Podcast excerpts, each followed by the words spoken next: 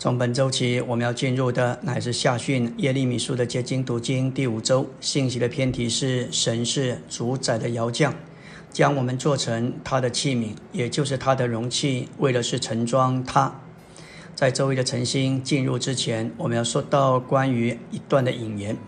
当我们来到耶利米书第十八章的背景，我们读到十五到十七章，我们会看出在这里神和耶利米之间似乎有一些的争执。虽然耶利米是心里是柔细的，他也能够反照出神，他也是心里柔细的。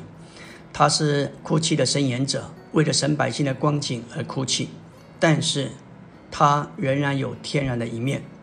他认为神惩治以色列太严厉，也太过了。所以在耶利米十八章，我们看见乃是神对耶利米的回应。神对于耶利米所质疑的，给他一个答复和答案。在这里，神向耶利米启示，他是主宰权柄的那一位。当他得着这个意象之后，耶利米他的看法、他的观点，甚至他的祷告都改变了。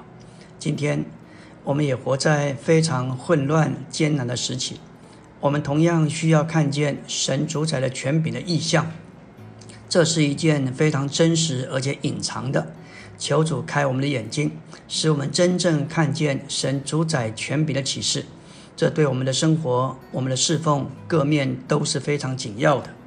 我们来到纲目的第一大点：神是我们主宰的窑匠，对我们这些陶器有完全的权利。看见神主宰权柄这个意象是极其重要的。神不仅有荣耀、尊贵和尊大，他也有主宰权柄。神主宰的权柄，乃是指着神那个无限的权柄和能力，他有完全的权利、能力和地位。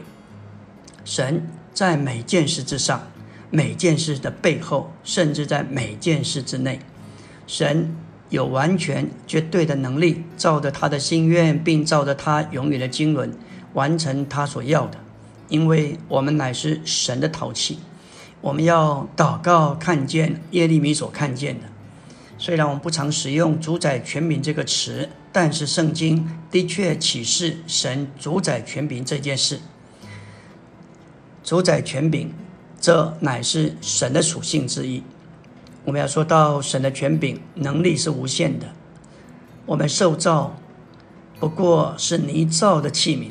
当神造人时，他所造的器皿是容器。这是耶利米十八章的启示。也是保罗在罗马九章的启示，我们需要一个领悟：什么是主宰的权柄？在耶利米十八章一到四节的经文，非常的清楚启示耶和华的话临到耶利米，说：“你起来，下到窑匠的家里去。我在要在那里，要使你听我的话，我就下到窑匠的家里。他正在转轮边工作。”窑匠用泥做的器皿在他手中做坏了，他就用这泥做另外别的器皿。窑匠看怎样好就怎样做。下面继续说到解释的话，耶和华的话就临到我说：“以色列家，我待你们，岂不能照这窑匠所做的吗？以色列家，泥在窑匠的手中怎样，你们在我的手中也怎样。”这里虽然没有。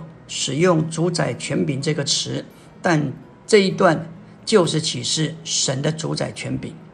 神是我们的窑匠，我们是他手中的泥块。神是窑匠，也是主宰一切的。他对我们有完全的权利，有权做他所喜欢的。这思想不仅见于耶利米十八到二十章，我们看保罗在罗马九章同样有这种深的思想。我相信。保罗写罗马九章关于神拣选的主宰时，他也想到耶利米这几章的发表。我们说到罗马九章二十到二十一节，虽然没有用“主宰一切”“主宰权柄”这些词，但这些经文的确指出神有他主宰的权柄。这里说：“人啊，你是谁？竟向神顶嘴？被塑造者岂能对塑造他者说？”你为什么这样造我？窑匠难道没有权柄从一同一团泥里哪一块做成贵重的器皿？又哪一块做成卑贱的器皿吗？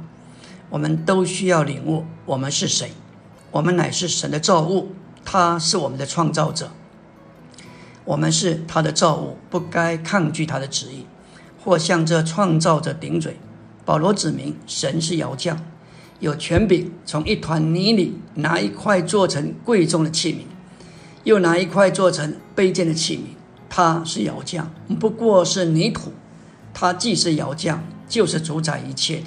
他对泥土有权柄，他若愿意，就拿一块做成贵重的器皿，又拿一块做成卑贱的器皿。这不在于我们的选择，乃在于他主宰的权柄。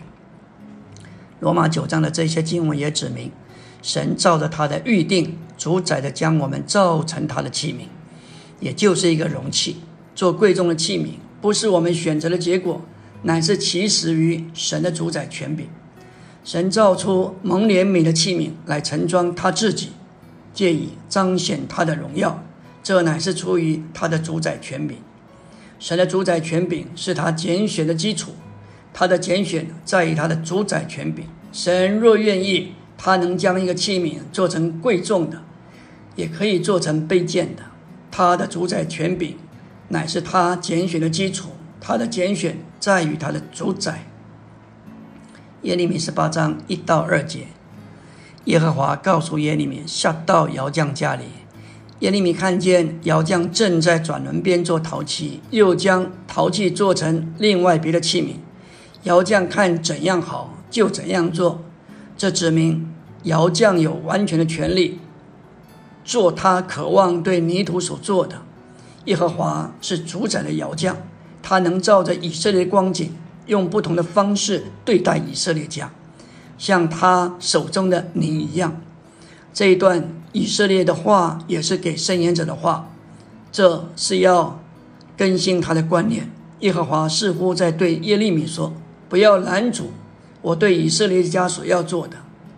以色列是我手中的你，我用不同的方式对付他们，我可以根据他们的光景惩罚或高举他们。”阿门。